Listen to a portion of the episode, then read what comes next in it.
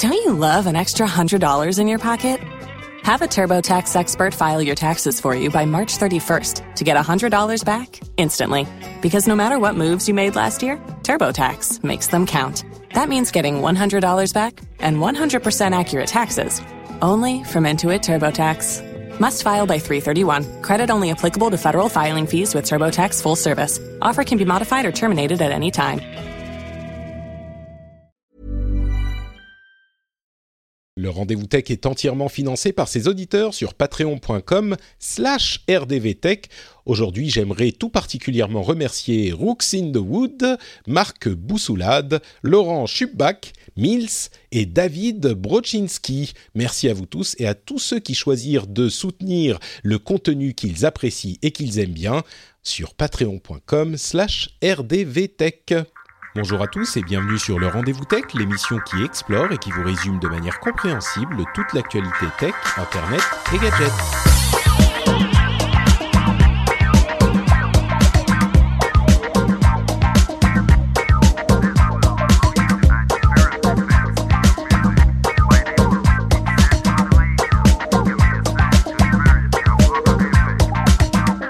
Tous et bienvenue sur le Rendez-vous Tech, l'émission qui vous résume toutes les semaines l'actualité tech, internet et gadgets. On réunit les informations les plus importantes après avoir écumé tous les blogs, toutes les news, toutes les infos et on vous les livre avec une bonne dose d'analyse et en plus une bonne dose de, j'ai envie de dire d'humour, mais je sais pas si on est tout à fait qualifié. Mmh, mmh, mmh, je suis pas sûr. Question de point de vue. Hein, ouais, c'est ça, c'est ça. ça. Je suis Patrick Béja et je suis très très heureux de vous recevoir pour ce nouvel épisode. Surtout que je reçois également dans l'émission mes trois personnes favorites au monde, euh, presque. Hein, je, je, je, je, à la louche. Ah, c'est-à-dire, après sa femme. après, après sa femme, son enfant et, Et sa son- PlayStation. Voilà. C'est ça, exactement, exactement. Vous les avez entendus, il s'agit de Jérôme Kainborg, Cédric Bonnet et Manuel Corben-Dorn. Comment ça va, messieurs? Ça roule. Ça va, très vacances, bien. moi, donc tu vois, je suis détendu. De vacances, mais on est Non, en novembre. son, non, mais il passe son temps en vacances, pris- Non, non. Tu c'est regardes son compte Instagram, le mec, il est en vacances tout le temps. Mais c'est- Ah, mais- une vraie vie d'influenceur, quoi. C'est ça, c'est ça, les, les blogueurs à succès, voilà, voilà ce que payé ça pour donne. tester des vacances, donc je teste. Ah, Ah, bah, bah, t'as oui, bien raison. effectivement. Ah. Bon, aujourd'hui, on va vous parler d'Apple, bien sûr, qui a annoncé une euh, nouvelle série de produits, mais qui a Trois aussi annoncé des, oui, un petit peu trois fois rien, qui a annoncé des changements dans la manière dont ils vont donner les infos à leurs euh, à leurs investisseurs. Et il y a des choses un petit peu surprenantes, slash intéressantes, slash dont on peut discuter. Donc, on va faire ça tout à l'heure, mais on va aussi vous parler du rachat de Red Hat par IBM, qui est étrange et intéressant, euh, et on va voir un petit peu pourquoi. Il y a aussi des nouveaux téléphones euh, qui ont plus ou moins de succès, comme le Red Hydrogen One, le OnePlus 6T. Voilà, on a entendu les, les rires moqueurs. Euh, et d'autres choses comme ça. On a aussi, euh, bien sûr, des infos sur euh, quoi d'autre Netflix et YouTube, Samsung, des, des téléphones pliables comme je le disais, etc., etc. Donc, on va parler de tout ça, mais on commence avec évidemment la conférence d'Apple qui, un petit peu comme chaque année, fait sa conférence de septembre pour annoncer ses nouveaux iPhones et souvent ajoute une conférence en octobre. En l'occurrence, c'était à la fin du mois d'octobre pour parler des autres produits, euh, c'est-à-dire les, les iPads, euh, les Mac, etc. Donc, on va commencer par ça, et je pense qu'on va pas passer énormément de temps sur les produits, même s'il y a des choses à dire.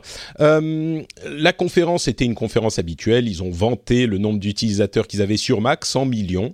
Euh, ils ont dit que leur nouvel OS Mac était super super cool. Ils ont dit que euh, il y avait énormément d'installations d'iOS 12, qu'ils étaient déjà à 60% euh, de mise à jour sur iOS 12, qui est bien sûr toujours une bonne chose pour avoir une base installée euh, uniforme. Mais évidemment, les deux annonces les plus importantes, c'était l'annonce du nouveau MacBook Air et Yeah. du nouvel iPad Pro.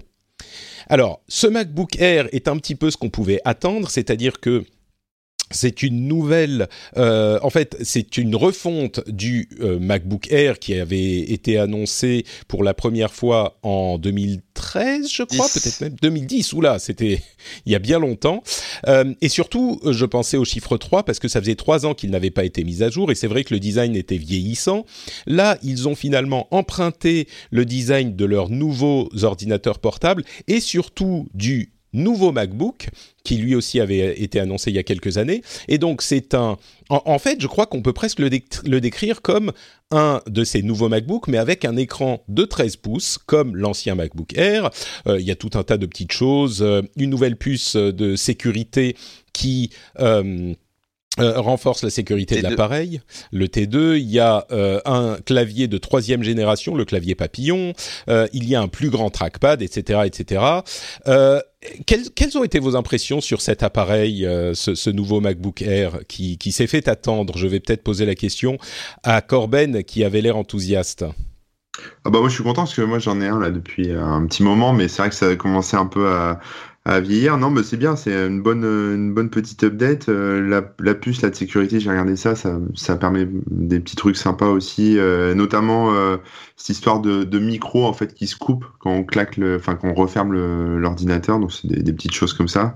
Ouais, je sais mal. pas à quel point c'est c'est lié à la puce T2 cette fonctionnalité Si, c'est spécifiquement parce que c'est ça, c'est matériel, c'est-à-dire que physiquement la connexion au micro se coupe. Voilà, elle va, quand on elle va couper l'alimentation. euh, Je suis pas sûr que ce soit lié à la, à la puce, hein, mais c'est euh, c'est une, Ouais, feature en plus. D'accord. Euh, et il y a le touch, qui gère il y a le touch ID aussi, donc ça c'est pas mal. Moi j'utilise beaucoup le touch ID sur le Mhm. sur euh, sur l'iPhone, donc c'est vrai que c'est pas mal de l'avoir sur le MacBook. Alors je l'achèterai pas, euh, en tout cas pas tout de suite. Faudra que l'autre rende l'âme avant, mais euh, mais ouais non, je trouve pas mal. Après j'ai rien vu sur l'autonomie. Je sais pas si euh, si On c'est est comme équivalent. d'habitude à, à- à 12 heures d'autonomie avec un processeur. 12-13 euh, heures, ouais. ouais, c'est ça. D'accord. Parce que comme il y a eu un peu de perte entre les iPhones euh, au niveau des iPhones en Non, termes là, d'autonomie.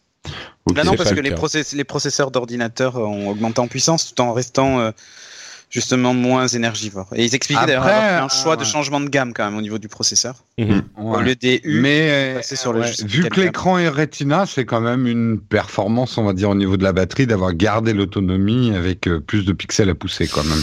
Oui, disons qu'on n'en est pas loin de toute façon dans les MacBook Pro déjà qui ont un des processeurs plus puissants, donc je suis Mm. pas très très surpris. Euh, Il y, a, il y a une autre info intéressante. Il est un petit peu plus cher. Euh, et justement, on va parler de gamme de prix un petit peu parce que ça devient assez euh, confus, leur, euh, leur gamme de prix et leur euh, proposition de produits. Euh, peux le dire. on peut parler. Alors, il coûte à peu près 1200 dollars. Je pense qu'on est à 1300, 1350 en euros en, en France. Euh, on parlera peut-être du recyclage dans quelques temps, mais ça sera pas mal d'en parler euh, un On a petit peu plus tard. 1349. Voilà, c'est ce que je pensais. Euh, mais cette gamme de prix, effectivement, on se retrouve avec euh, un MacBook, euh, un nouveau MacBook qui est toujours présent, ce MacBook Air qui est un petit peu plus cher, on a le MacBook Pro, le premier de la gamme qui n'a pas la barre touch, touch bar, touch machin, qui est à peine plus cher, mais qui est en fait plus gros, plus volumineux et un tout petit, un petit peu plus puissant parce que c'est vrai que ce processeur est un processeur faible consommation sur le MacBook Air, mais tout de même, il est meilleur en tout quasiment euh, que ce MacBook Pro premier euh, d'entrée de gamme entre guillemets. Mm. Est-ce qu'on n'est pas en train Eh ben, d'arriver euh, Il n'est pas vraiment meilleur en tout. Pas meilleur, Ouais. ouais. est- Il n'est pas meilleur en poids. Tu, tu veux Euh, dire en et- poids, le MacBook Air est aussi lourd que le MacBook Pro?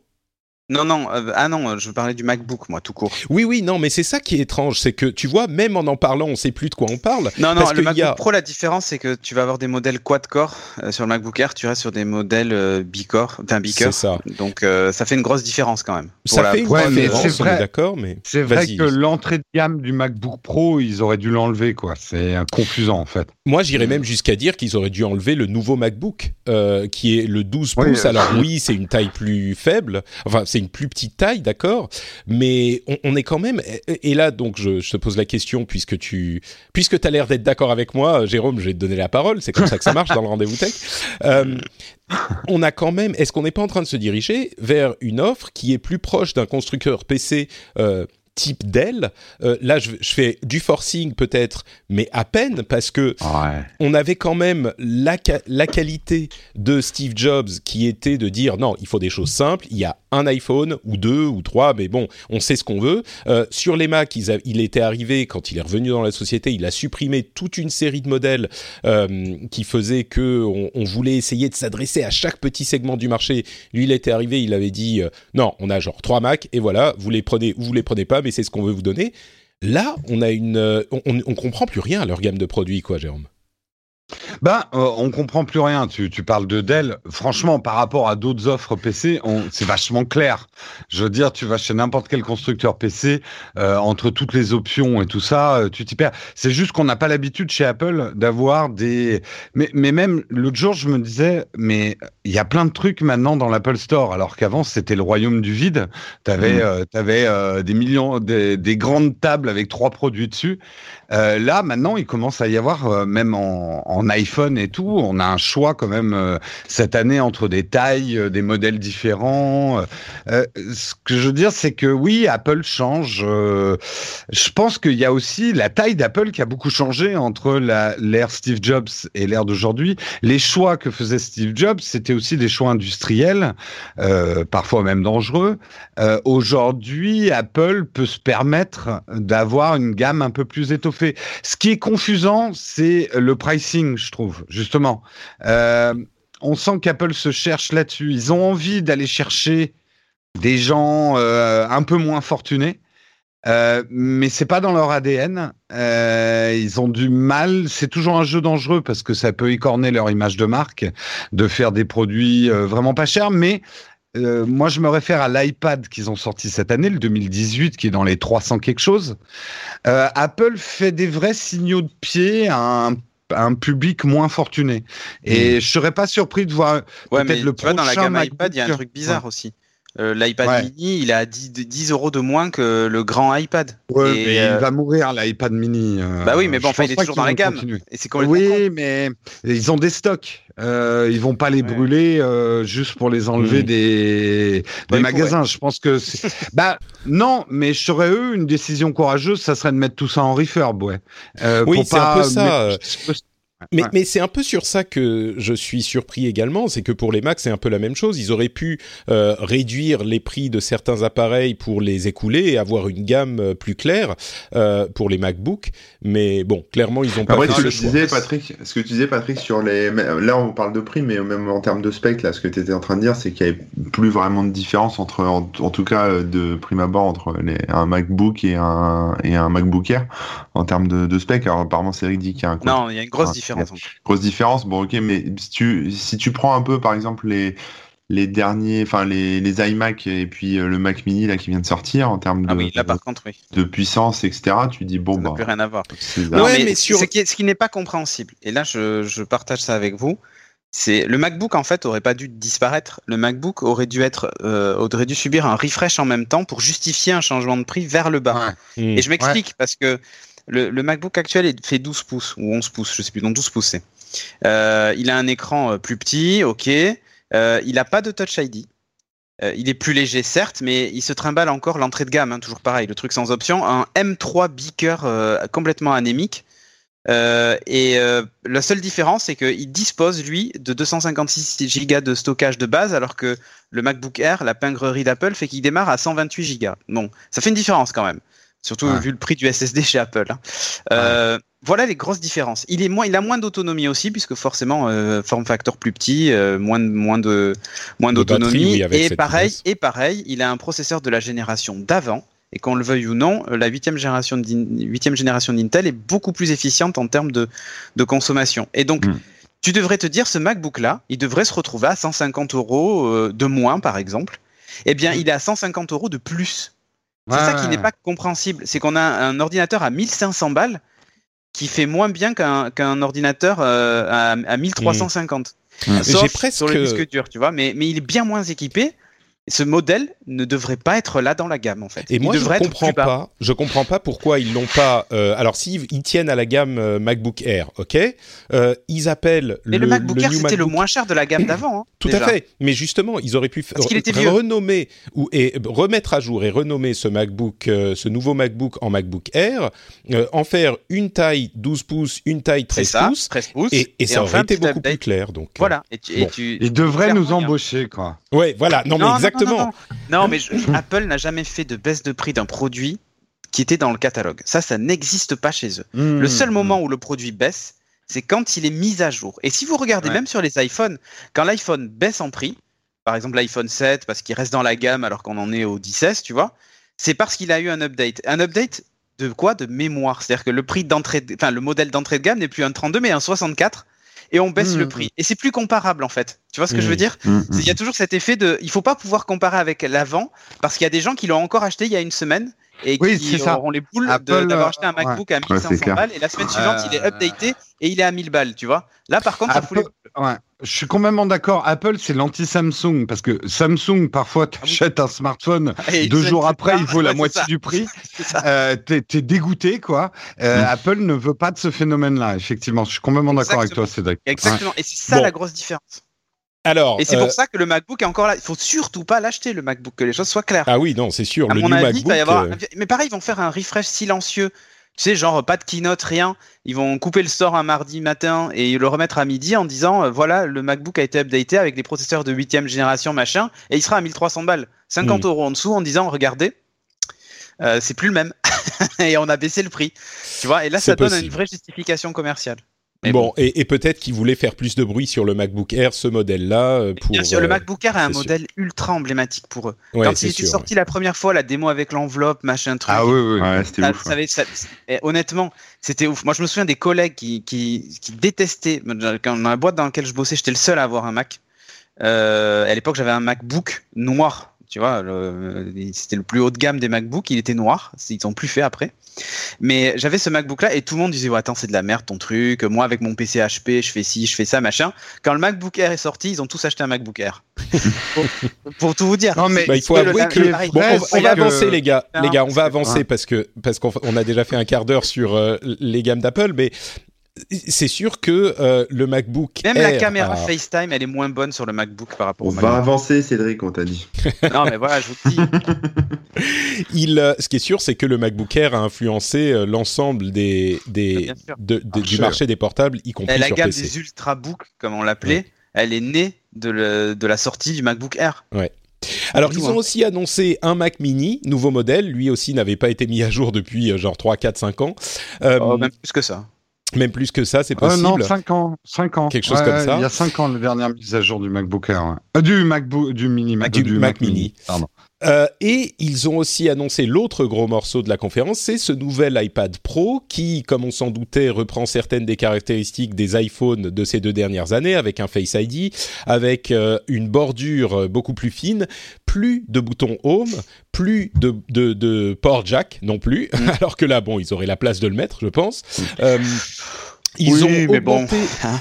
Ils ont augmenté la taille de l'écran sur le modèle euh, petite taille entre guillemets, c'est-à-dire ils sont passés de 10,5 à 11 pouces pour la taille de l'écran, et sur le modèle 13 pouces, ils ont réduit la taille de l'appareil en gardant euh, la, la, la, taille euh, euh de l'écran intacte. Euh, là évidemment, je... ah oui, euh, autre élément hyper important, c'est le nouveau Pencil, le nouvel, le nouveau stylet d'Apple, qui est donc le Apple Pencil 2, qui n'est pas compatible avec les anciens appareils et le l'ancien l'ancien Pencil n'est pas compatible avec les nouveaux appareils, donc il faut ajouter 130 euros au prix euh, de votre iPad si vous voulez en acheter un. Mais oui, le Pencil a un peu augmenté au passage. C'est ça. Ouais, 135. Euh, ils ont, ils ont euh, également ajouté une petite enfin une sorte de zone sensible sur laquelle on peut double-cliquer pour euh, interagir avec les apps avec lesquelles on, on, qu'on utilise. Euh, il y a également des, des, tests qui valent ce qu'ils valent parce que c'est du Geekbench qui teste un petit peu euh, ce que fait de mieux les processeurs d'Apple, mais il n'empêche, ces tests donnent la puissance de cet iPad Pro comparable avec la puissance des MacBook Pro euh, donc on arrive vraiment à une euh, un niveau de puissance qui est euh, plus ou moins équivalente, encore une fois, même si les tests ne, ne veulent pas tout dire, mais un niveau de puissance qui est plus ou moins équivalente à celle de vrais appareils de travail. Donc Apple veut nous vendre cet iPad Pro comme un appareil qui peut-être pas, c'est peut-être une fausse manière de voir les choses, de dire qu'il peut remplacer un, ordinateur, parce qu'on retombe systématiquement dans cette vérité qui est que certaines choses sont soit impossibles à faire sur iPad, soit plus agréable et plus fonctionnel sur un ordinateur, mais en tout cas, ils veulent présenter cet appareil comme vraiment une solution aboutie pour certaines utilisations créatives notamment. Et là, euh, bien sûr, je me retourne vers Jérôme, qui utilise son iPad Pro euh, un petit peu tout le temps, qui adore cet appareil. Qu'est-ce que tu as pensé de ce nouvel iPad Pro euh, sans bord? Bah, t'as pas donné la plus grosse des news, c'est l'arrivée de l'USB-C. Mm. Oui, c'est comment ah bah l'oublier C'est la plus importante. Le truc le plus important pour moi de cette sortie d'iPad. Et alors parce que tout le monde après m'a posé la question, mais est-ce que ça veut dire qu'on aura des iPhones en USB-C l'année prochaine? Non, non, non, non, non. C'est simplement que moi je suis pas sûr. Hein, je pense que c'est possible. Bah on verra, on verra. Mais euh, pour si, moi, Pro. Y a, y a, voilà. Non mais tu déconnes, mais c'est exactement ça. ça. en fait, l'USB-C va être, c'est la manière de dire à d'Apple que l'iPad est vraiment pro. Il est comme votre ordinateur. Maintenant, il a une prise sérieuse. Il a une prise Vous USB. votre iPhone avec. Le pro. Alors, en fait, le truc euh, de, de, cet iPad, c'est que il est magnifique. D'abord en design, il est magnifique. Il est ultra puissant. J'en pleure. Je suis hyper heureux. Mais en même temps, j'ai envie de dire à Apple, mais lâchez, lui la bride, quoi.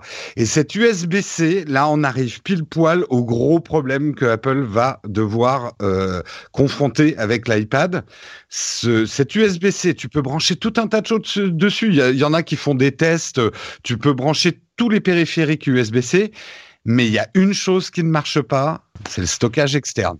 Tu peux brancher tous les disques durs que tu veux USB-C, il ne les reconnaît pas. Apple n'y arrive pas. Euh, à, enfin, n'y arrive pas. Ils savent très bien le faire techniquement. Enfin, vraiment, ça serait hyper simple. Mais ils ne veulent pas euh, en faire finalement un vrai ordinateur. Parce que plus qu'une souris, plus qu'un clavier, ce qui ferait de l'iPad Pro quelque chose de vraiment très fonctionnel dans un environnement pro créatif comme le montage vidéo ou ce genre de truc, c'est du stockage externe et de pouvoir utiliser du oh, stockage. Quand tu as un Tera dans un iPad Pro, est-ce que ça vaut le coup? Je suis désolé. Moi, par exemple, je sais que je vais faire le salon de la photo, c'est 4 jours de, de salon. Je reviens avec 700 gigas généralement de footage. Un Tera ne me suffit suffit pas à monter ma vidéo. Ouais, je crois que je crois que le il y a beaucoup de gens qui pensent que euh, la connexion de stockage externe externe c'est un, un, truc très simple je suis pas convaincu parce que, enfin, ça pourrait l'être pour certaines choses, c'est-à-dire juste utiliser des photos ou des vidéos qui, qui sont stockées en externe. Mais si tu l'autorises, les gens vont vouloir mettre des apps, des programmes, des trucs comme ça, et du coup, quand t'as plus euh, le truc connecté, ça pose des problèmes au système. Alors pas des problèmes insolubles, mais ça complique un peu les choses. Il y a un truc quelque part, Apple se tire une balle dans le pied. Ils vont sortir un Photoshop complet, un Lightroom complet sur iPad Pro. Eh bien, si tu veux décharger tes photos par l'USB-C, tu es obligé de passer par leur album pour euh, pour touristes. Tu ne peux pas euh, faire reconnaître euh, ton ta, carte SD par ton Photoshop ou eh ton ben, Lightroom. En fait, ça c'est pas tout à fait une étape parce supplémentaire. Que les... Non, oui, c'est pas tout à fait vrai parce que les non non non parce que les, les développeurs ont accès à ça. C'est-à-dire que si demain euh, Adobe veut que les PSD stockés sur une carte mémoire ou sur même une clé USB soient reconnus par l'iPad Pro, ils peuvent le faire. C'est bah, disponible. écoute, la réponse d'Apple à cette question, c'est de dire mais les développeurs de Lightroom ont fait un script qui permet de copier votre photo dans Album et ensuite de l'effacer dans Album en l'important dans Lightroom. Oui, parce que c'est comme ça qu'ils l'ont fait, mais ils peuvent le faire. C'est autorisé. Bah, il faut qu'ils le fassent alors. on va, leur dire. Il y, avait effectivement euh, toutes ces histoires qui ont été euh, mentionnées. Il y a aussi un autre truc qu'on n'a pas euh, qu'on n'a pas évoqué, c'est le fait que le pencil maintenant s'attache magnétiquement au, à l'iPad, donc on n'a plus besoin de le, de le trimballer à côté. Et pour ceux qui disent ah mais c'était déjà disponible sur tel et tel autre appareil, c'est vrai. Mais en plus de ça, il charge le pencil, ce qui est quand même assez malin. et juste un truc sur l'incompatibilité des, des deux pencils moi, ça me fait hurler, mais en même temps, il y en a un qui est Lightning et l'autre qui est USB-C, enfin, qui, qui se recharge sans fil. Donc, ça peut pas marcher. Euh, le nouveau Pencil ne peut pas marcher avec l'ancien iPad. Enfin, il pourrais techniquement, mais il faudrait que, dire que euh, il faudrait que tu charges. Tu pourrais, voilà. Disons que ça, le problème. voilà, s'il avait un charge, il faudrait, ça serait un peu bizarre. Il faudrait qu'il y ait un chargeur Lightning sur le nouveau Pencil, alors que sur le le nouvel iPad, mm. c'est un port USB-C. Non, mais en fait, tu peux parce que regarde, tu branches le câble USB-C vers Lightning et tu as un adaptateur qui est fourni dans la boîte du Pencil. Tu peux brancher et il va le charger puisque tu peux charger un téléphone. La seule différence, c'est surtout que ils ont été tellement malins qu'ils ont fait un système d'appairage qui fonctionne soit par le Lightning, soit par le connecteur de recharge sans fil. Et là où c'est très con, c'est que du coup, tu pourras jamais appairer un pencil d'ancienne génération avec un nouvel iPad. Ah. Voilà. Je crois que je crois qu'effectivement c'est un c'est un, le nouveau système le nouveau système est beaucoup plus malin. Euh, c'est même le genre de système qui aurait dû exister dès le départ. euh, et, et, bon donc ils ont fait table rase. Ok. Euh, bon je ne sais pas s'il y a encore énormément de choses à dire sur cet iPad Pro. Allez-y avant qu'on avance. Non, c'est bon. Euh, non, après, après, il y a un peu de poudre aux yeux avec les sorties vidéo, par exemple, sur l'USB-C et tout ça, parce que c'est pareil. C'est-à-dire, quand vous branchez votre iPad Pro sur un écran, vous allez juste avoir un mirroring de ce qu'il y a sur l'écran de l'iPad. Et il y a uniquement, si vous utilisez une application qui gère les écrans externes, ça rejoint ce qu'on disait pour les clés USB. Euh, par exemple, je pense que Photoshop le fera ou Adobe Rush va le faire. C'est-à-dire que vous allez avoir sur l'écran externe le résultat de ce que vous êtes en train de monter et là qui sera full screen. Mais sinon, quand vous allez quitter l'app et revenir sur le menu, vous allez vous retrouver avec deux grandes bandes noires sur le côté. Donc on voit que c'est pas complètement abouti, que ça remplacera pas un ordinateur de bureau, que c'est pas. Euh, ouais, c'est pas. Bah, disons que c'est ça qui est frustrant. T'as hmm. as tout pour que ça devienne carrément génial, en termes de puissance, mais l'OS retient en arrière. Ah, L'OS retient cet iPad. Ouais, c'est ça. En termes de puissance, on est d'accord. Euh, D'ailleurs, il y en a un qui expliquait que sur Rush, sur son iMac Pro, et Rush sur son iPad, le temps d'encodage de sa vidéo avait pris exactement le même temps. Donc, je le dis, depuis l'année dernière. Depuis l'année dernière, en vidéo, je j'aimerais avoir un iPad pour monter mes vidéos, en fait. Mais je ne peux pas à cause de cette limitation. J'ai une autre question, tiens, du coup, qui est peut-être, qui sort peut-être un peu de nulle part. Euh, est-ce que si là on a les premières étapes euh, d'une utilisation d'iPad branché sur ordinateur, euh, bon il n'y a pas de souris mais on peut, oui pardon sur écran, il n'y a pas de mhm. souris mais on peut avoir un clavier externe euh, et contrôler la, les fenêtres avec le, le doigt. Le doigt. est-ce qu'on va pas arriver Est-ce que Apple ne pourrait pas sortir un iPad? Là je vais je vais pas parler de, de 13 pouces, mais pourrait pas sortir un iPad de, de 20 pouces, de 30 pouces, pourquoi pas euh, Et, et est-ce qu'on n'aurait pas des utilisations intéressantes pour ce type d'appareil, de la même manière qu'on a le Surface Studio qui est immense et qui est sous Windows, bien sûr. Ah, mais... Si. Ah, si, si, si, mais le prix... Euh... Oui, je pense qu'il y aura des morts. Hein. C'est vrai. Bon, mais je vois mal, je vois mal Apple sortir un produit de niche comme Microsoft avec son ouais son Surface Hub là qui est immense, cet écran mural, machin, tout ça. Je vois mm. mal Apple sortir ce genre de, de produit 100% business parce que même si Apple dit nous on s'adresse aussi aux pros machin, mais c'est euh, c'est plus euh, j'allais dire l'indépendant. Il y a quand même mm. l'industrie, mais c'est quand même très différent. C'est-à-dire qu'ils vont pas aller sortir un produit qu'ils vont vendre à deux exemplaires à 100 000 euros, tu vois. Non, bien sûr. moi je pensais plus à un outil créatif ouais, mais tu vois, le studio de Microsoft, ils le disent à demi-mot, mais c'est plus un proof of concept.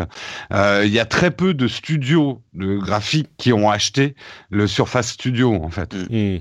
Ouais, il y, a, y, a, y, a, peu de monde, mais bon. Bon, parlons euh, de cette question du recyclage euh, dont je voulais parler un petit peu aussi. Euh, ils ont annoncé que le nouveau MacBook Air et le nouveau Mac Mini d'ailleurs était entièrement fait en aluminium recyclé. Euh, alors il faut préciser que l'aluminium recyclé c'est souvent des chutes d'autres appareils. D'ailleurs ils l'ont même dit eux-mêmes. Euh, ils utilisent beaucoup de chutes des iPads euh, qui sont manufacturés, vous savez, à partir d'un morceau d'aluminium complet dans lequel ils vont creuser euh, et machiner les, la forme de l'appareil. alors oui, c'est vrai, il y a beaucoup de chutes, mais il n'empêche, c'est du recyclé. Ils sont à 100% recyclés d'aluminium sur ces appareils-là spécifiquement. Ils continuent à ajouter des, des euh, éléments recyclés. Ils ont euh, des. en fait, il y, a, y a une, quand même une. Il y a quand même un truc à savoir sur l'aluminium, c'est que c'est moins cher de recycler de l'aluminium que de créer de l'aluminium aujourd'hui. Ouais. Hmm. Et donc déjà, déjà, 75 ou 76% de l'aluminium en circulation dans le monde est de l'aluminium recyclé. Donc Apple déjà dans l'iPhone que tu as entre les mains ou je sais pas ou la montre que tu as ou j'en sais rien euh, qui contiendrait de l'aluminium ou ton MacBook, tu as déjà 60 plus de 70% d'aluminium recyclé sans même qu'il ait annoncé, voulu ou quoi. Ils ont juste acheté l'aluminium au meilleur tarif qu'ils pouvaient le trouver. c'est de la com en fait. Donc c'est complètement Est-ce que c'est du greenwashing tu crois vraiment? Ouais, si, complètement. En fait, non.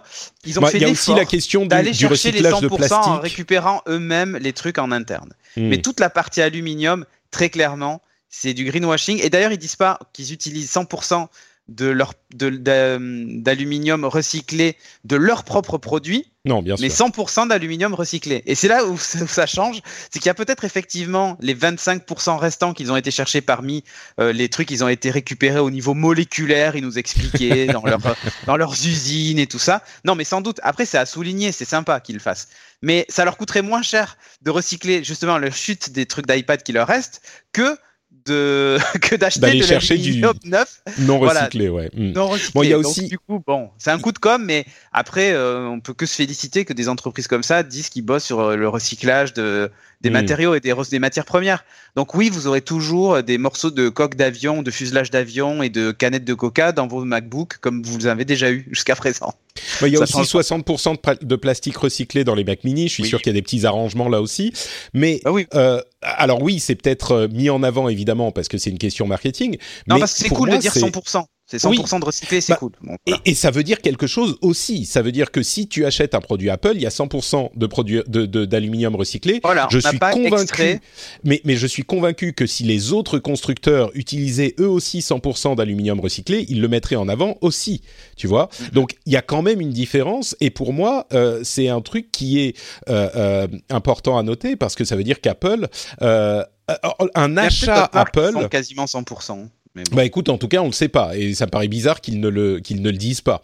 Mhm. Euh, mais mais du coup, justifié ou pas, on pourrait en débattre des heures. L'achat d'un produit Apple est, est, est presque un achat, j'exagère en disant militant, mais on peut se réconforter dans notre euh, attitude par rapport à l'environnement. Et puis il y a des gens qui vont dire ah oui, mais le mieux ce serait quand même d'acheter un appareil euh, tous les 5 ans ou tous les 10 ans au lieu d'en acheter un tous les 2 ans. Mm. Ok, on est d'accord aussi, mais c'est à la limite un autre débat. Ou peut-être que c'est pas un autre débat, je sais pas. Peut-être que c'est le cœur du débat justement. Mais j'ai l'impression quand même que ça fait un effet euh, important sur le, la décision d'achat. Euh, euh, de se dire si je veux un appareil qui est, plus attends juste laisse-moi finir si je veux un l'appareil qui est le plus respectueux de l'environnement possible je, je crois que c'est ces appareils là dont il parle non? Oui, oui, oui, mais, mais alors ça, je suis si entièrement d'accord.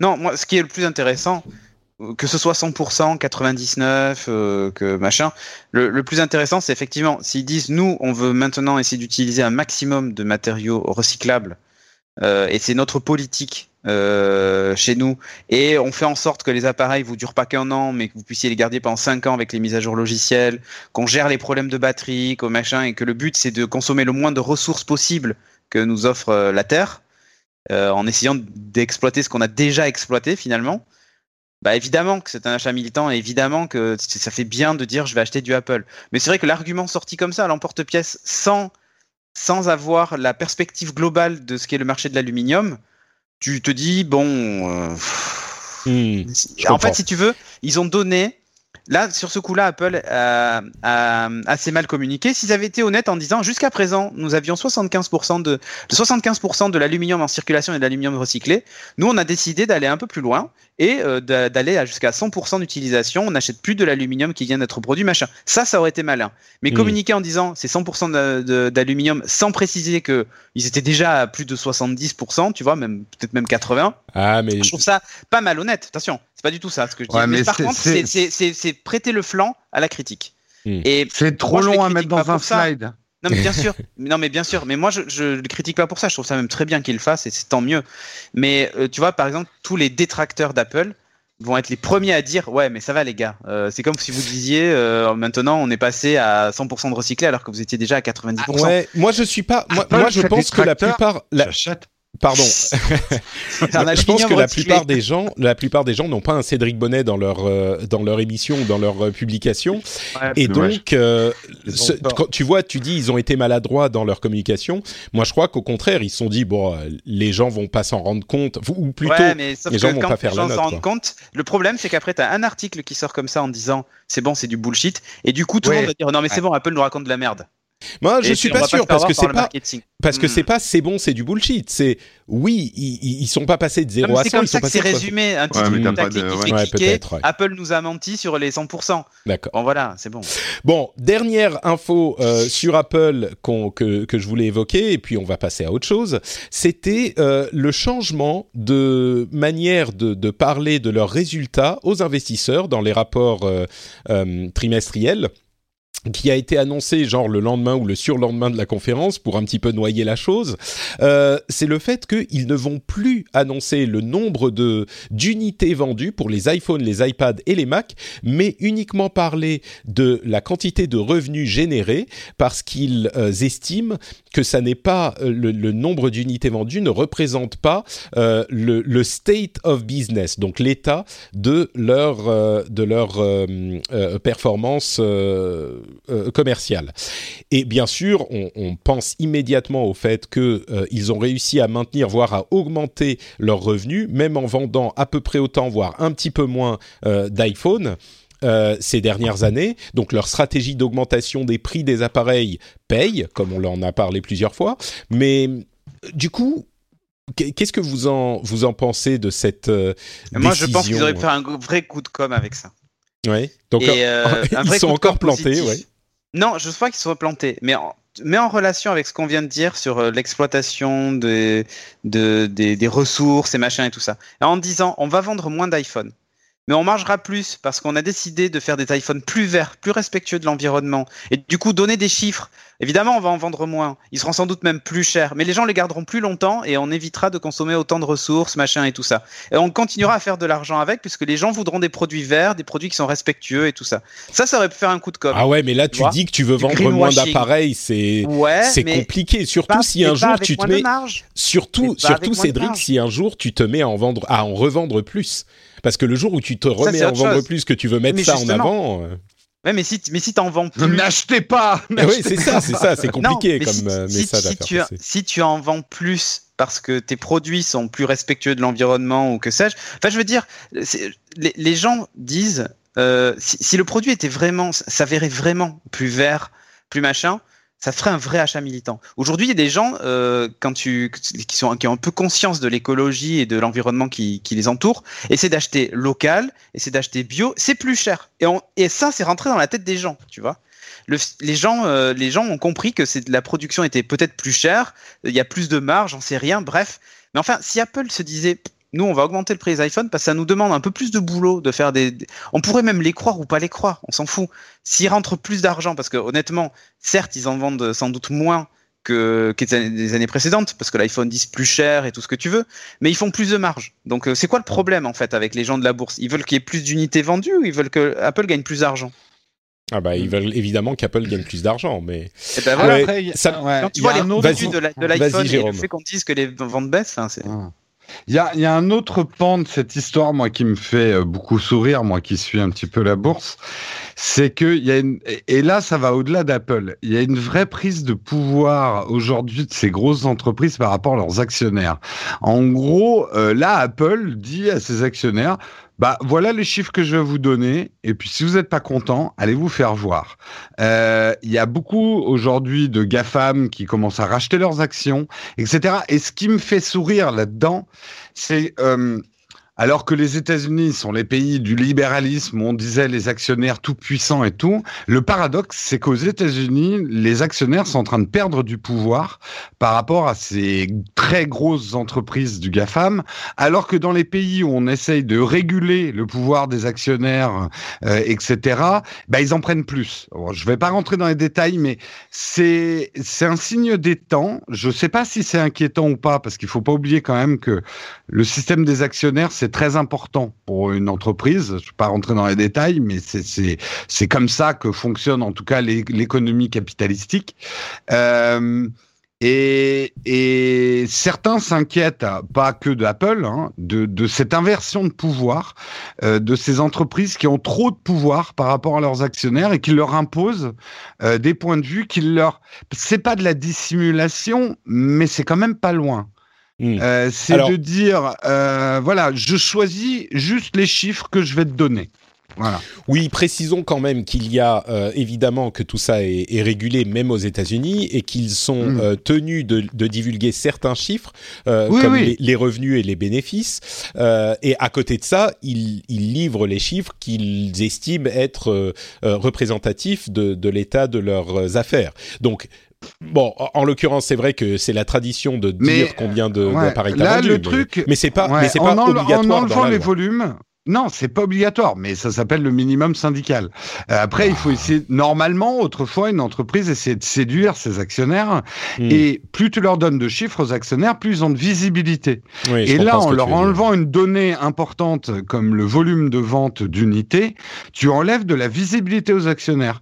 Euh, c'est pour ça que les actionnaires n'ont pas aimé, et d'ailleurs, Apple s'est fait sanctionner à cause de cette décision, alors qu'ils avaient des bons résultats financiers.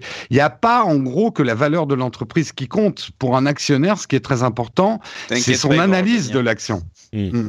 Bon, il y a aussi le fait que ça va être plus difficile pour les développeurs de savoir euh, combien d'unités euh, sont, sont, disponibles. Peut-être qu'Apple, qu'Apple trouvera d'autres moyens de le mentionner comme le nombre de, d'installations d'OS de, tel ou tel euh, type, enfin de telle ou telle version ou Dieu sait quoi. Mais c'est vrai que ça, c'est aussi problématique pour les, les développeurs de savoir bah, je développe sur quoi et sur quand. C'est un petit peu moins d'informations aussi. Euh, bah écoutez, ça va être à peu près tout pour cette longue partie Apple. Euh, est-ce qu'Apple est en train de perdre son âme? On n'aura pas répondu à la question aujourd'hui, mais euh, je crois que pour moi, c'est on, arrive dans une période où on peut se dire je sais pas s'ils ont perdu leur âme, mais clairement, on n'est plus tout à fait dans le même type de, de bah, ils changent en tout cas, comme tu le disais, je crois, Jérôme. Longtemps, hein, Oui, mais là, on, je sais pas, j'ai l'impression qu'il y a un truc, euh, euh, une sorte de, de, différence critique là. C'est surtout le, la, la, la, gamme de produits euh, MacBook qui est, qui moi m'a paru, m'a paru symbolique. C'est une transition. ouais. Euh, bah écoutez, on fait une petite pause rapide pour que je, vous dise, euh, je vous lise plutôt les témoignages de deux personnes aujourd'hui. J'ai deux personnes qui nous expliquent pourquoi ils ont décidé de euh, soutenir le rendez-vous tech financièrement. Il y a d'une part Patou, alors c'est pas moi, hein, je vous promets, euh, mais pas tout, qui dit au début c'était pour être dans une démarche saine en me disant que si tout le monde peut donner un peu et que nous sommes nombreux, nous pouvons influencer sur la motivation et le travail de quelqu'un. Je continue à donner car avec l'âge je trouve que l'information, je trouve l'information que je souhaite. Le détail caractéristique de tel produit m'apporte peu. Ce que je préfère c'est le, le débat sociétal qui peut en découler. De plus, tu sais t'entourer de personnes de qualité dans leur domaine. Jeff, Cédric Ingrand et Bonnet. Alors désolé pour euh, pour euh, ah. Corben je suis quelqu'un de qualité. Les autres, vous pouvez sortir maintenant. Allez. et, et, il illustre bien notre discussion puisqu'il dit réfléchir à pourquoi l'iPhone n'augmente pas sa, sa, résolution photo devient soudainement intéressant avec vos arguments et avis. Tant que tu continues, je continue. Merci beaucoup à toi, Patou.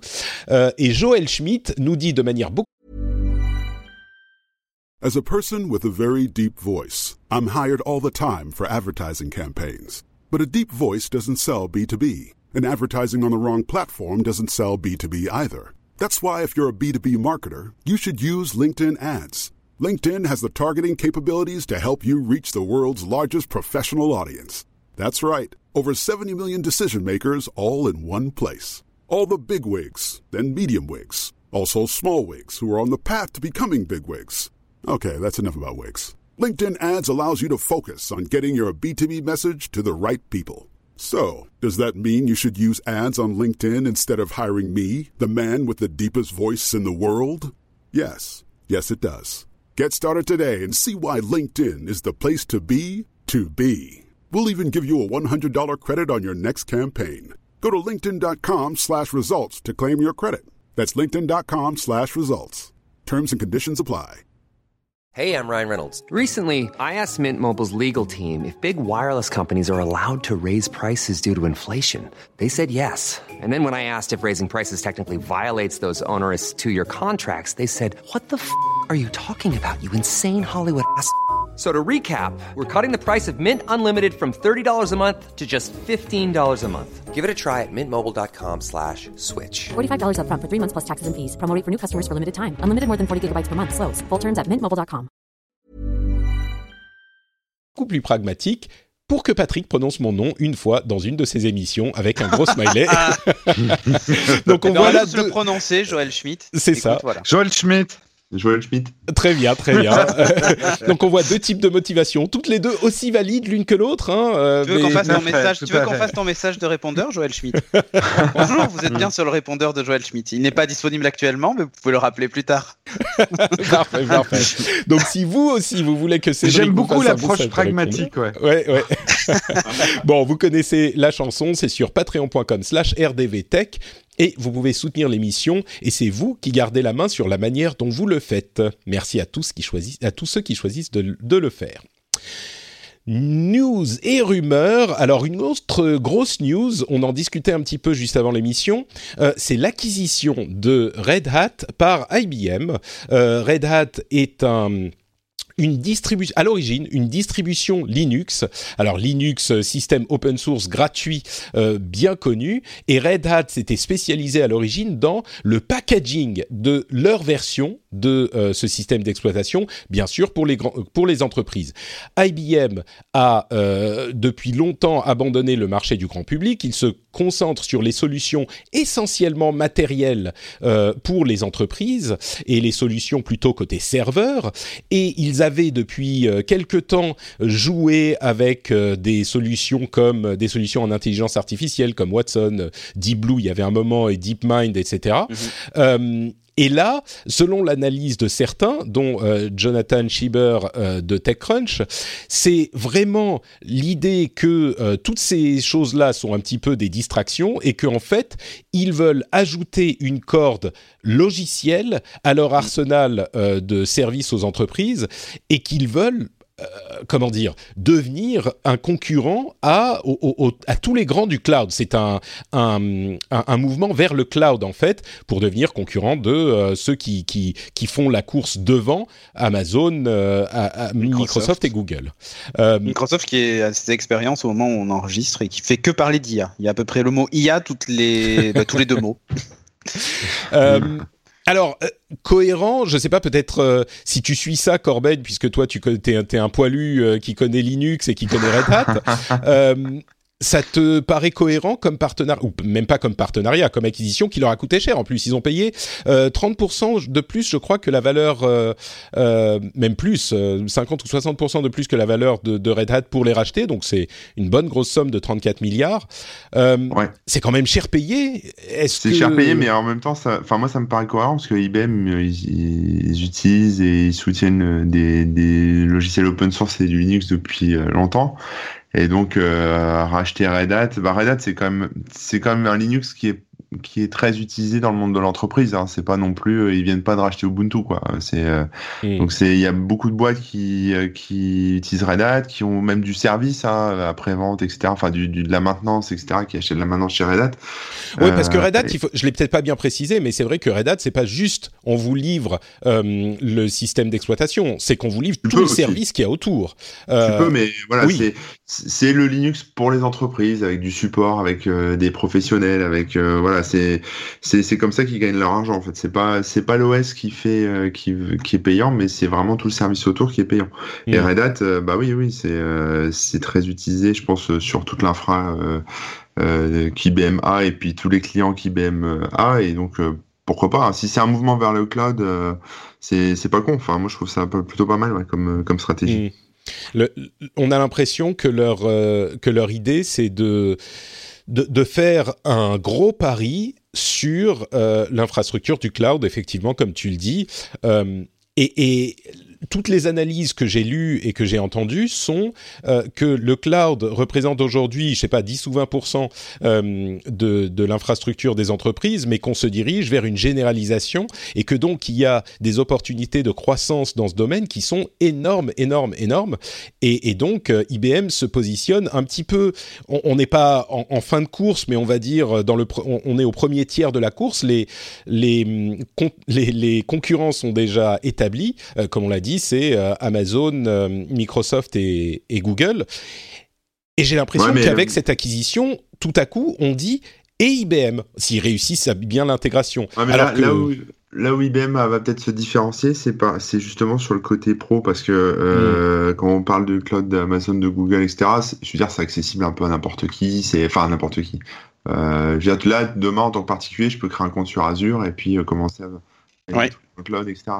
Euh, peut-être que là ils vont euh, ils vont apporter un, un autre aspect, peut-être une autre qualité de service ou quelque chose d'autre, un peu dans mm. l'esprit de ce qu'ils font déjà, enfin de ce qui est déjà fait avec Red Hat, mais euh, vraiment pour les entreprises. Je pense pas qu'en tant que particulier je pourrais ouvrir un compte de cloud chez IBM quoi. Ouais ouais, effectivement. Peut-être un peu différent. Cet accompagnement dont on parlait, en fait, ce qui est intéressant, c'est que Red Hat et IBM en fait font un petit peu la même chose, l'un du côté logiciel et l'autre du côté matériel. Donc les mettre ensemble, ça en fait un acteur important tout de suite et qui a, qui a, enfin, c'est un, une décision inattendue, mais qui, finalement euh, a beaucoup de sens. Donc, euh, mmh, mmh, mmh.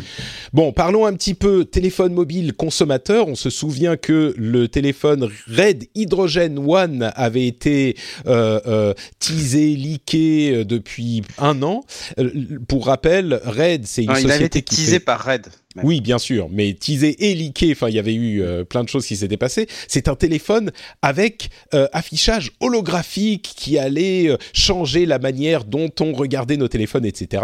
Red, c'est une société qui fait des caméras vidéo professionnelles, donc pour le cinéma, la télé, etc., de grande qualité en, en optique numérique et ils le font depuis longtemps et le téléphone est un assez gros téléphone. Et là, donc, il vient d'être euh, euh, d'être rendu disponible, il est sorti, et le moins qu'on puisse dire, c'est que les réactions sont assez, comment dire, assez négatives sur cet appareil, parce que le, la grosse force du truc, c'est un affichage holographique, euh, euh, holographique réticulaire, c'est-à-dire que l'image ne sort pas de l'écran, mais l'image s'enfonce en profondeur, comme sur votre 3DS en fait. Et la comparaison est un petit peu apte parce que la plupart des gens disent bah c'est à peu près la 3DS en moins bien. Et le téléphone coûte plus de 1000 dollars et il a oh. des, des, des, caractéristiques techniques, euh, on va dire moyen, moyenne haute, mais pas des caractéristiques caractéristiques techniques super haut de gamme. Euh, ok. Moi, je, l'ai eu en main. moi, je l'ai eu en main, 10 minutes, mais je l'ai eu en main. Euh, le truc holographique, ça m'a filé mal à la tête en 10 secondes. Voilà. Ouais. Donc, euh, c'est assez raté. voilà. Alors, leur promesse, c'est d'avoir un truc modulaire. Ouais. Après, oui. Je te laisse la parole sur les trucs modulaires, Jérôme, parce que je crois que c'était il y a deux ah, ans que bah. tu nous, tu nous disais que... Je, Sa passion. Je pense, je pense qu'il faudra en reparler quand ils ont sorti leur module dans un an. Parce que, hmm. quelque part, si on connaît Red, bon, déjà, le patron est quelqu'un d'assez... Euh, capri pas capricieux, mais il part souvent sur des idées folles et ça lui a réussi quand il a lancé les caméras, parce que ce que les gens ne savent peut-être pas, mais il est arrivé sur un marché qui était complètement verrouillé, les caméras de cinéma, en disant bah, je vais en faire une, elle va être moins chère, elle va être mieux, et tout le monde lui a dit mais t'es un taré quoi, t'y arriveras jamais. Et euh, bah, petit à petit, euh, ils y sont arrivés. En fait, la vraie question, c'est est-ce que Red a les reins assez solides pour faire une ou deux générations pourries de smartphones avant d'arriver à ce qu'ils veulent vraiment faire? Hmm. Euh, est-ce qu'ils peuvent faire comme les Chinois, qui généralement se plantent la première génération? La deuxième, on rigole, mais parfois un petit peu moins. Puis la troisième, on dit ah putain, ils font mieux et moins cher. Euh, L'idée derrière, moi je trouve qu'ils auraient pas dû insister sur l'écran holographique parce que c'est un gimmick dont tout le monde s'en tape. Euh, mais par contre, la promesse de faire une vraie caméra, bah si, c'est la caméra de poche qui est intéressante. Alors la caméra qui est embarquée là avec la RED est très décevante parce que c'est pas eux qui la font. C'est ça. Ils ont pas mis leur capteur, ils ont pas mis leur optique. Mais s'ils font un module euh, qui va utiliser euh, le, processeur avec leur capteur et leur optique, il faut voir. Ça deviendra peut-être pas un smartphone, mais plus une caméra qui, éventuellement, quand tu as enlevé tous les trucs, peut te servir de téléphone hmm. sur un tournage. Ça reste quand même une. Euh, ouais, c'est un truc de niche. Ça reste une ah. proposition étrange, on va dire. Euh, ouais, très... Le OnePlus 6T. Euh, semble être le téléphone le plus complet de l'histoire. Il a même un, un, euh, lecteur, d'empreintes digitales voilà, sous l'écran qui, qui fonctionne euh, correctement, pas parfaitement, mais correctement. Euh, est-ce que c'est le téléphone Android du moment? Oh, je pense que oui. Si vous cherchez une expérience Android euh, sympathique euh, avec OxygenOS, donc qui est leur, leur version d'Android, mais qui en gros euh, est pas est pas du tout. Se permet même le luxe d'être plus rapide que les versions Android de, des Pixel 3. Des Pixel 3. Ouais, ouais, clairement, l'expérience générale, parce qu'en fait, ils ont travaillé sur les animations, ils ont travaillé sur tout un tas de trucs qui fait qu'on a une vraie sensation de fluidité, comme sur un iPhone. Et ça, c'est pas mal. Et donc, il se, il se paie le luxe d'être plus rapide que, que, que, ça en termes de en termes de voilà d'animation et de, fluidité. Euh, Oxygen OS est un OS qui pour moi est super bien abouti. Là, je l'ai sur mon OnePlus, hein, euh, qui est super abouti. Il rajoute quelques petites options euh, par rapport à Android, mais ce sont des options qu'on retrouve dans les paramètres et qui viennent pas du tout, on va dire, gêner à l'expérience, l'expérience globale de, de l'OS. On peut décider d'utiliser soit la navigation que nous propose OnePlus, soit utiliser la navigation que nous propose Android pur. donc avec cette fameuse barre en bas, un peu comme sur l'iPhone finalement. Donc moi c'est ce que j'ai fait par exemple. Et on n'a pas l'impression d'être face à une surcouche constructeur dégueulasse. On a vraiment la sensation d'être sur un OS propre et en plus ils, sont, ils ont tendance à être euh, ultra réactifs sur les mises à jour.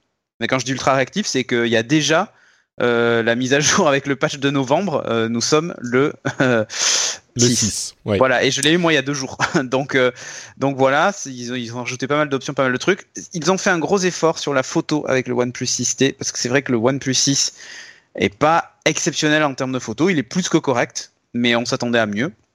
Et clairement, le OnePlus 6T ils ont fait un sacré boulot dessus. Et ce qu'ils ont fait, ils ont pris un peu le parti pris d'Apple, c'est de dire, eh bien nous, euh, on a aussi une intelligence artificielle machin qui fait euh, le café et tout. Euh, mais le truc, c'est qu'en fait, on lui a fait, on a fait, on a pris le plus, plus possible de cas de figure avec un photographe professionnel qui a expliqué à l'intelligence artificielle en gros ce qu'elle devait, la façon dont elle devait travailler pour avoir un bon rendu d'image. Hmm. Et c'est pas purement logiciel pour embellir l'image à tout prix, mais on est sur des réglages. En gros, y a, en gros, ils ont fait des presets qui seraient dignes de ce photographe-là. Je sais plus son nom d'ailleurs. C'est un mec apparemment ultra connu et tout. Et en gros, qui, pour la démo, hein, pour la démo commerciale, il montrait un mec qui prend une photo de nuit. Et là, tu vois le photographe arriver, tu sais, en, en accéléré, qui pose les éclairages, qui rectifie l'angle de la main, machin, bidule truc, pour que la photo soit belle. Et en gros, ils disent, ben, notre logiciel est capable de, en gros, d'appréhender ce type de réglage et de vous proposer la meilleure photo possible. Et euh, les premiers retours disent que bon, c'est toujours pas le top du panier, mais il y a une grosse amélioration et du coup, ça en fait un, smartphone pardon, euh, ultra complet pour un prix euh, qui reste raisonnable. Quoi. On est à du 600 euros, on va dire. Alors c'est la première fois qu'il passe le cap des 600 euros mm. euh, et ça, ça fait grincer des dents sur le haut de gamme chez les, chez les aficionados de la marque parce que c'est vrai que d'habitude, déjà quand le OnePlus 6 est sorti à 529, les gens ont dit oula, plus de 400 machin. ça a grincé un peu des dents. Là, plus de 600. Bon, c'est pour le modèle le plus haut de gamme. je sais plus 512, je crois. Donc, euh, donc bon.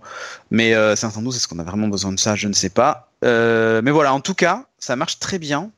Et, et je suis. Et T'es satisfait, vous dire, même, toi? Ouais, je suis satisfait. Et pour tout vous dire, même, ils ont sorti un truc dans la dernière mise à jour.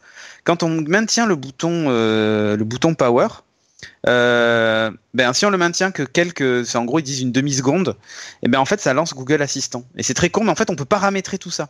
Et hmm. ça donne des, interactions. On a l'impression d'être face à un, téléphone plus pur que les pixels en fait. C'est assez ah ouais. D'accord.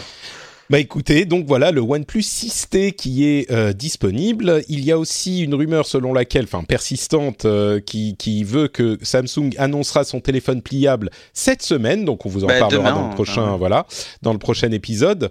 Euh, et il travaille avec Google pour avoir une version spécifique d'Android pour ce téléphone pliable, ce qui est, ce mhm. qui sera sans doute bienvenu. Le, le nom de code de la version c'est Winner. Donc euh, forcément, ça sera bien. Euh, il y a une marque chinoise entre parenthèses qui s'appelle qui s'appelle Ryu Ryu, euh, je sais plus. Euh, Ryu, Rion un peu. Ryu. Ouais, Rouillon. Rion un peu en fait.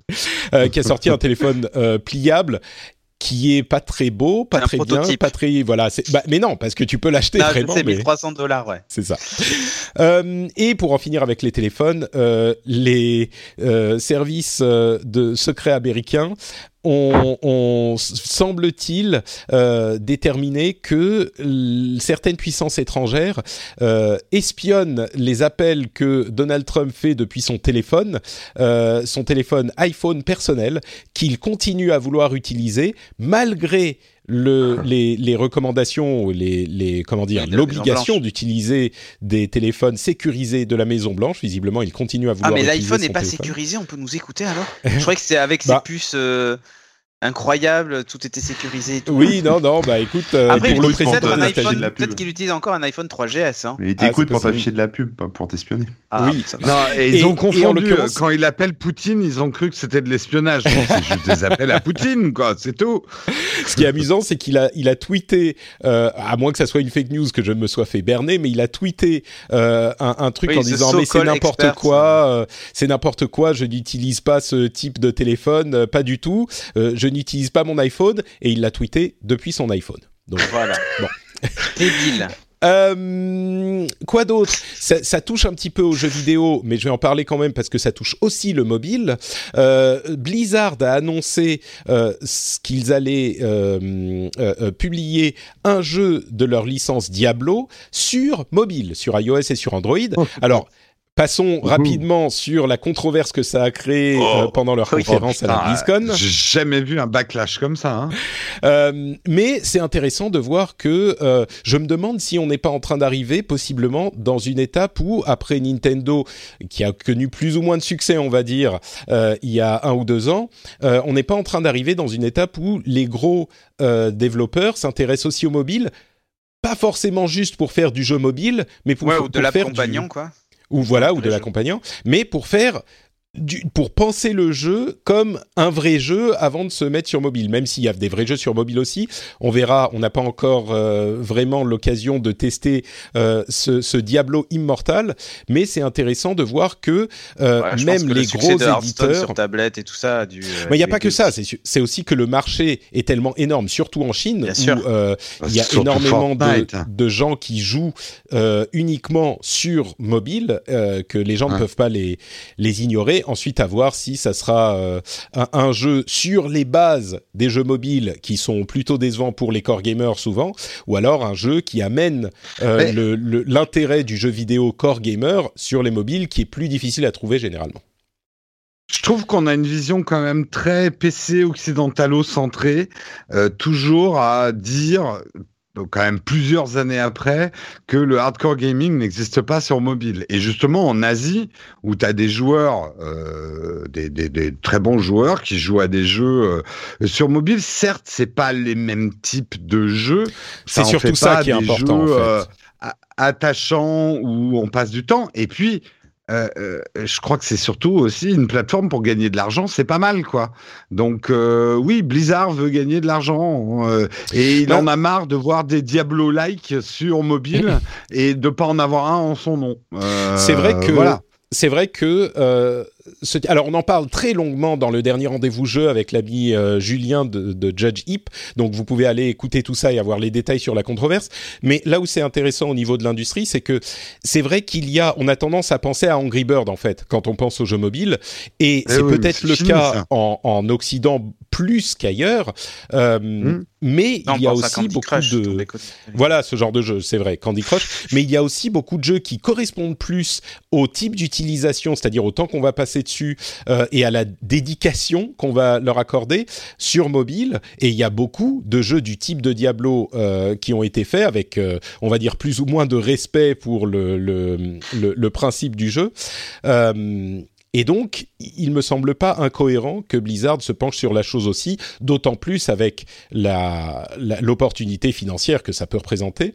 Mais, mais c'est vrai qu'il y a des core gamers aussi sur mobile. C'est juste que souvent, c'est pas tout à fait le même type de jeu d'une part, le même type de monétisation, ce qui est un aspect hyper important aussi hmm. d'autre part, et c'est ça qui fait, euh, je pense, grincer des dents. Mais bon, on verra ce qu'il en est quand le jeu sera disponible. C'est pas pour demain.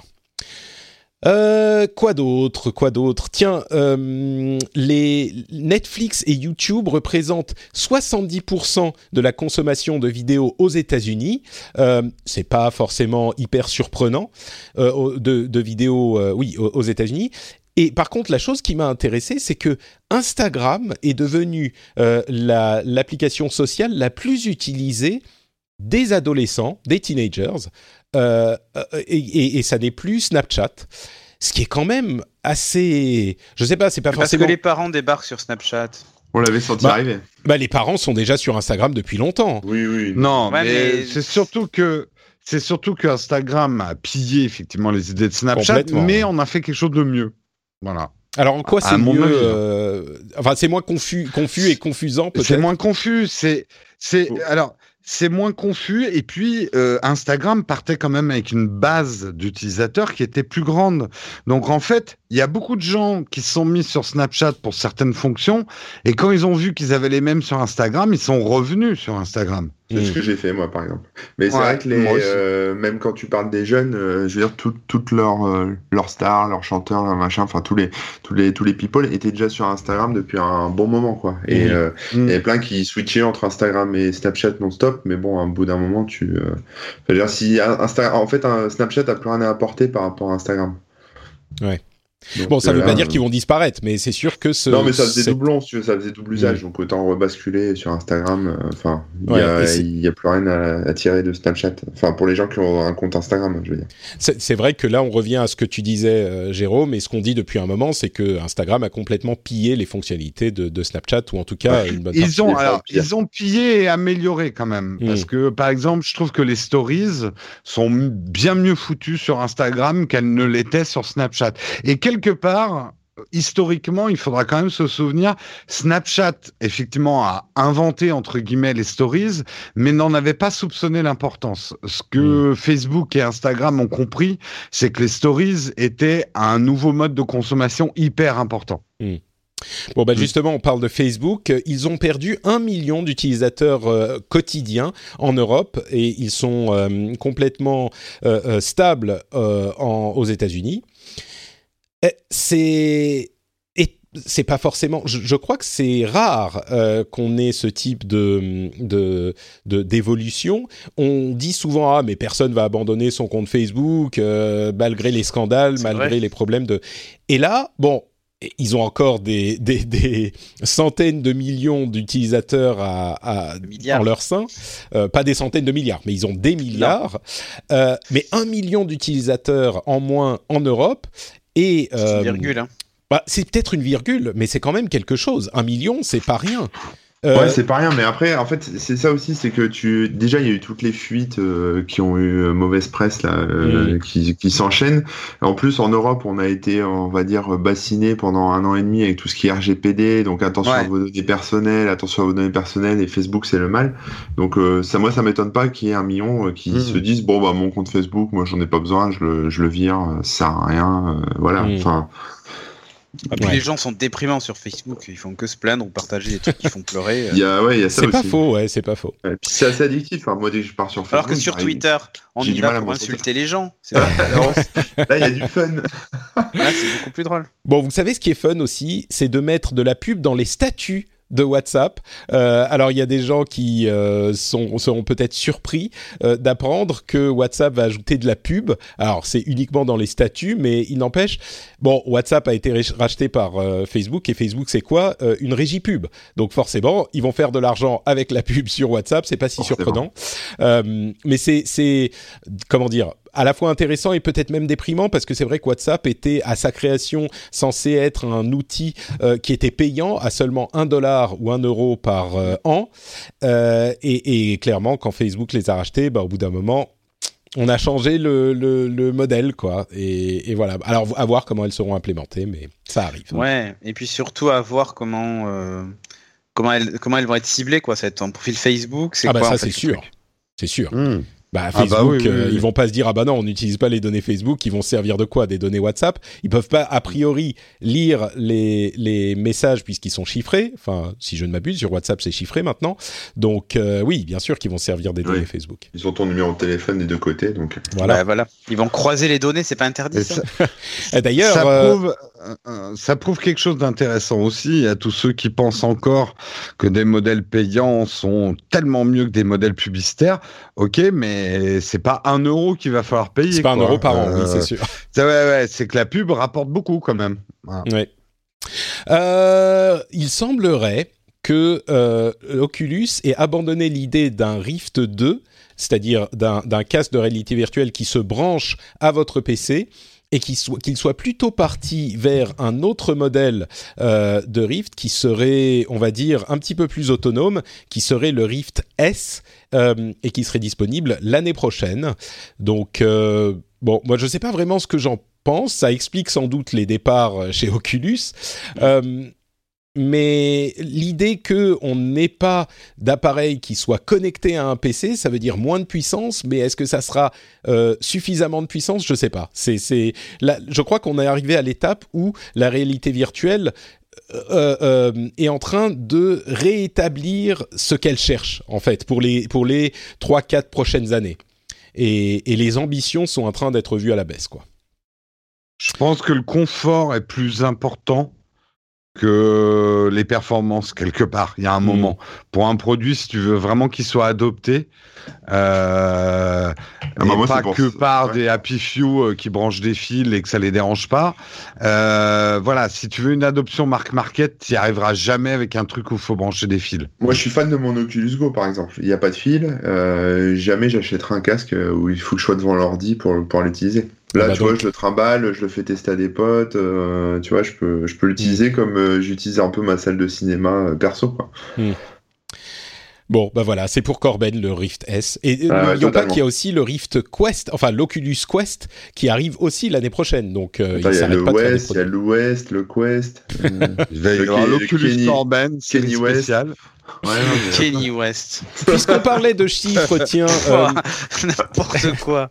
savez-vous, savez-vous euh, quel est le coût d'acquisition d'un client pour un service, enfin pour une app euh, avec abonnement? en, savez-vous quel est le coût d'acquisition, c'est-à-dire l'argent qu'il faut dépenser en moyenne pour récupérer un utilisateur qui va se mettre à payer pour votre, votre app avec abonnement Moi, je dirais 100 euros, non? Ah bah écoute, euh, on est on n'est pas loin. Euh, on est à 86 dollars. Euh, ce qui est une réduction de plus de 40% par rapport à l'année dernière, puisque les gens commencent à s'habituer au service d'abonnement de plus en plus. Moi, j'avoue que j'étais un petit peu surpris. 86 dollars dépensés pour gagner un client, ça me paraît beaucoup, mais clairement c'était encore plus avant. Euh, ce qui vous montre à quel point je ne comprends pas le monde de la bah, publicité. Oui, mais c'est hyper rentable. Enfin, je veux dire, mm. euh, le coût d'acquisition est haut pour que quelqu'un signe un abonnement, mais l'abonnement c'est quand même la, la manne céleste, quoi. C'est de l'argent qui tombe tout seul. Hein. Ouais. C'est comme ça que ça marche avec le rendez-vous tech. Euh, L'abonnement, c'est la manne céleste pour euh, mon émission.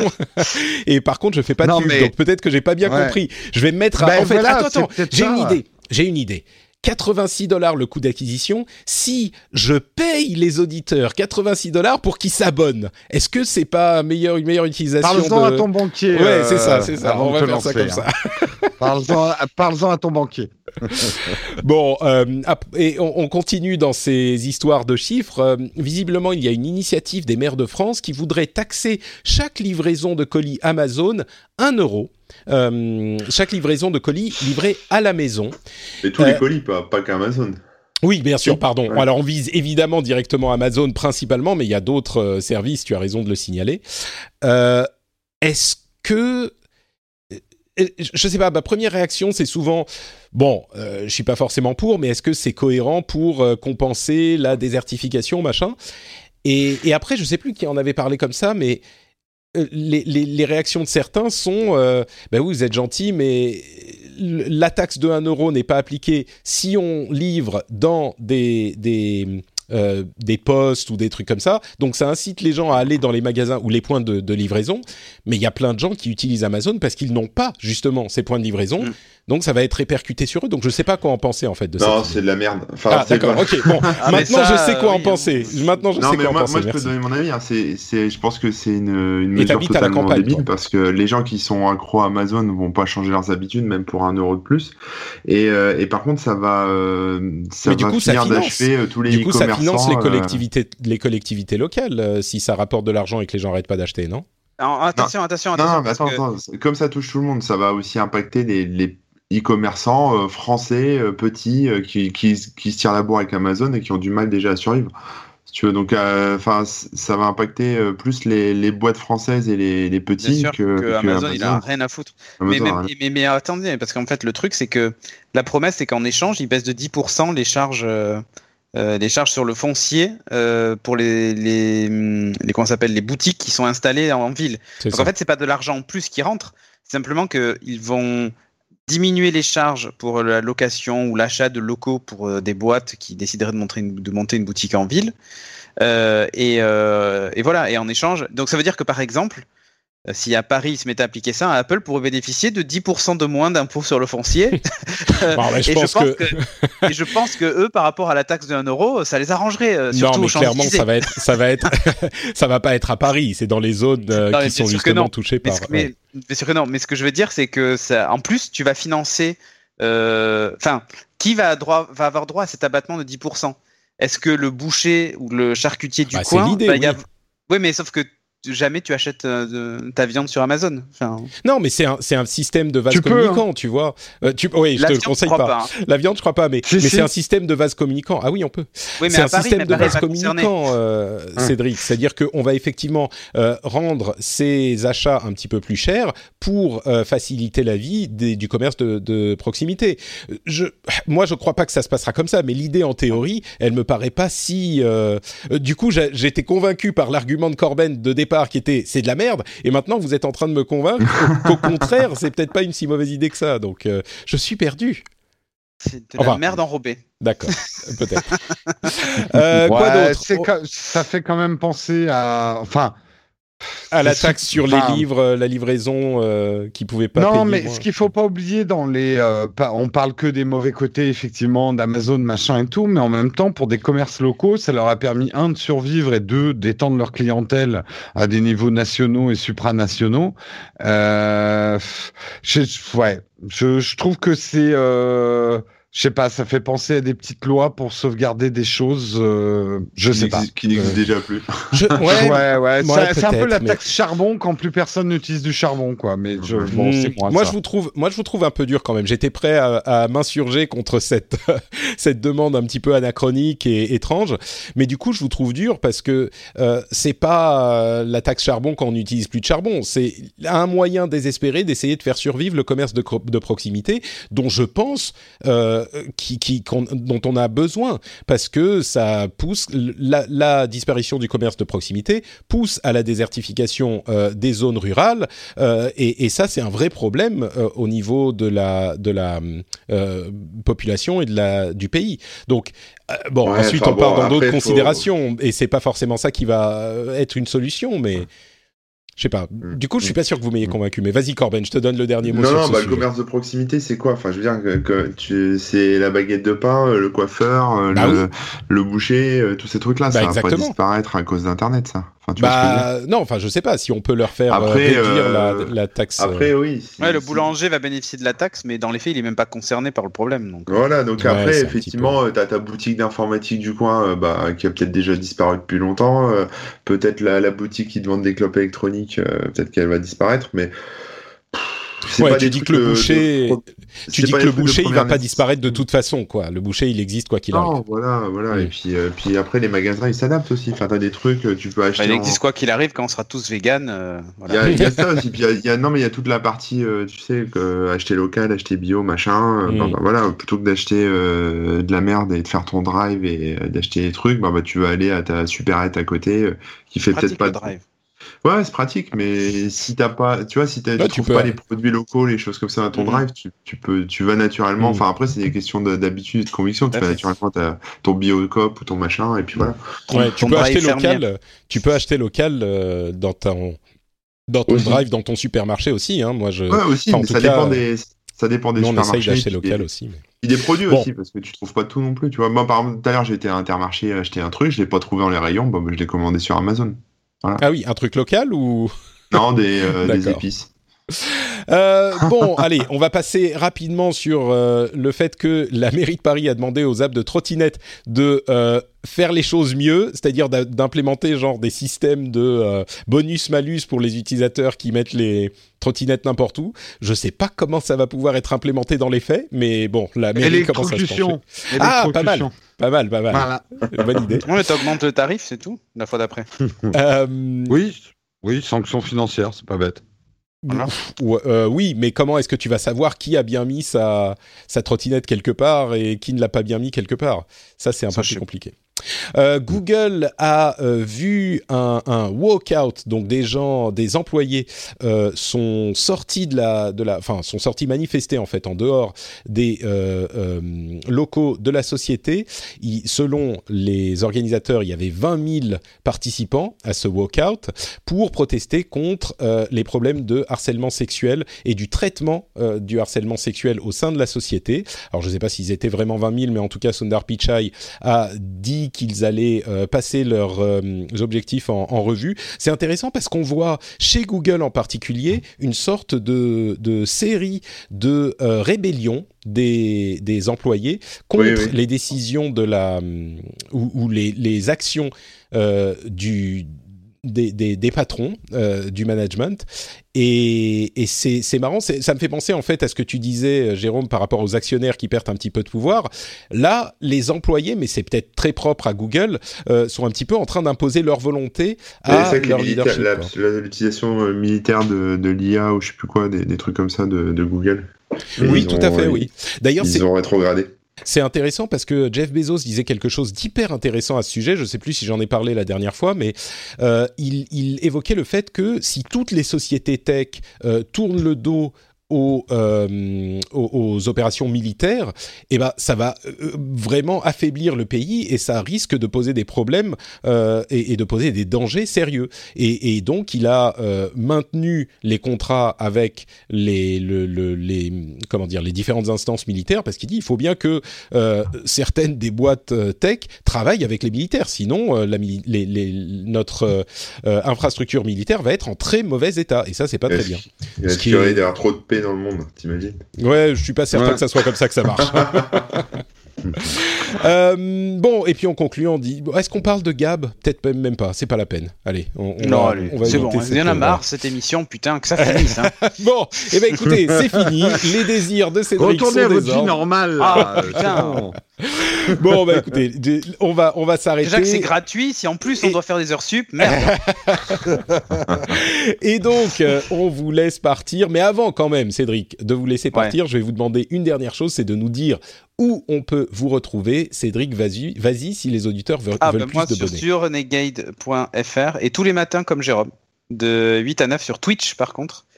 Euh, dans Morning Tech Review où en gros euh, tous les matins je fais ma, ma veille mais euh, en random, c'est-à-dire je ne sais pas ce qui va m'attendre, j'ouvre mon navigateur et euh, les gens euh, et avec les gens on cherche des sujets pour l'émission du mercredi soir. Donc voilà. comme ça t'as rien à préparer c'est exactement. C'est trop un malin quoi. temps de faire la veille en journée et tout.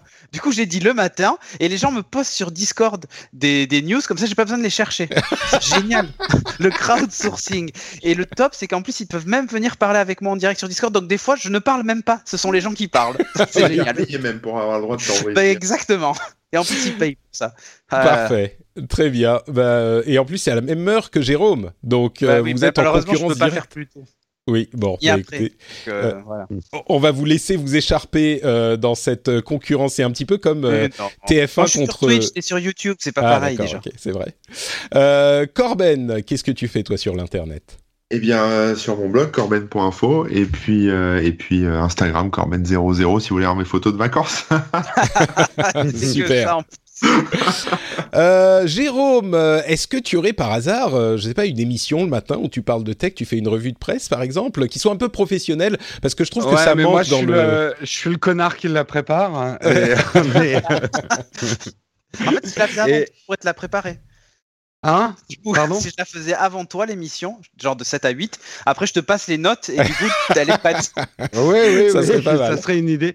Et euh, moi, vous pouvez la retrouver donc sur notre chaîne secondaire euh, Nowtech Live. C'est tous les matins de 8h à 9h. Et là, vous allez pouvoir aussi me croiser si vous allez au salon de la photo à la fin de la semaine euh, à Paris entre euh, jeudi, ça commence jeudi et ça se termine lundi et on vous donne rendez-vous tous les soirs à 5 heures au point des communautés qui sera au deuxième étage du salon de la photo si vous voulez venir me serrer la pince. Super, donc c'est à 5 heures au coin de la communauté au salon de la photo. Tout à fait. Pour ma part, c'est Note Patrick sur Twitter, Facebook et Instagram. Et vous pouvez également retrouver cette émission sur euh, frenchspin.fr. Et vous pouvez également soutenir cette émission financièrement pour le prix euh, d'un petit café, d'une petite bière. Vous allez sur patreon.com slash rdvtech et euh, vous pouvez choisir combien vous donnez, combien de temps vous donnez, pour combien d'épisodes vous donnez, etc. Donc n'hésitez pas à le faire si vous appréciez la bonne humeur et l'information qu'on vous propose toutes les semaines. Et eh ben le prix d'un petit café ou d'une une petite bière, je pense que ça serait pas trop mal. Moi, j'apprécierais ouais, ben là, énormément. Un petit kebab parce que j'ai faim. Ah oui, bonne idée, bonne idée. euh, et d'ailleurs, euh, à propos d'émissions intéressantes, si vous ne l'avez pas encore écouté, euh, n'hésitez pas à aller écouter l'émission précédente où on a parlé à Romain et Franck du ciblage et du marketing et du web marketing et de l'utilisation de vos données. On en parle souvent, mais on ne sait pas très bien comment sont euh, établis les profils, comment ils sont utilisés, comment on euh, reçoit ou on fait une pub. Eh bien, on a passé une petite heure à en parler et à vous expliquer tout ça. Donc, c'est l'épisode 269 qui est un spécial marketing, ciblage, données personnelles. Donc, vraiment, je vous encourage à aller l'écouter parce que c'est le genre d'informations qui, euh, qui, qui, sont importantes à avoir. C'est tout pour cet épisode. On vous remercie beaucoup de nous avoir écoutés et on vous donne rendez-vous dans une semaine. Ciao à tous. Bye bye. Salut tout le monde. Ciao.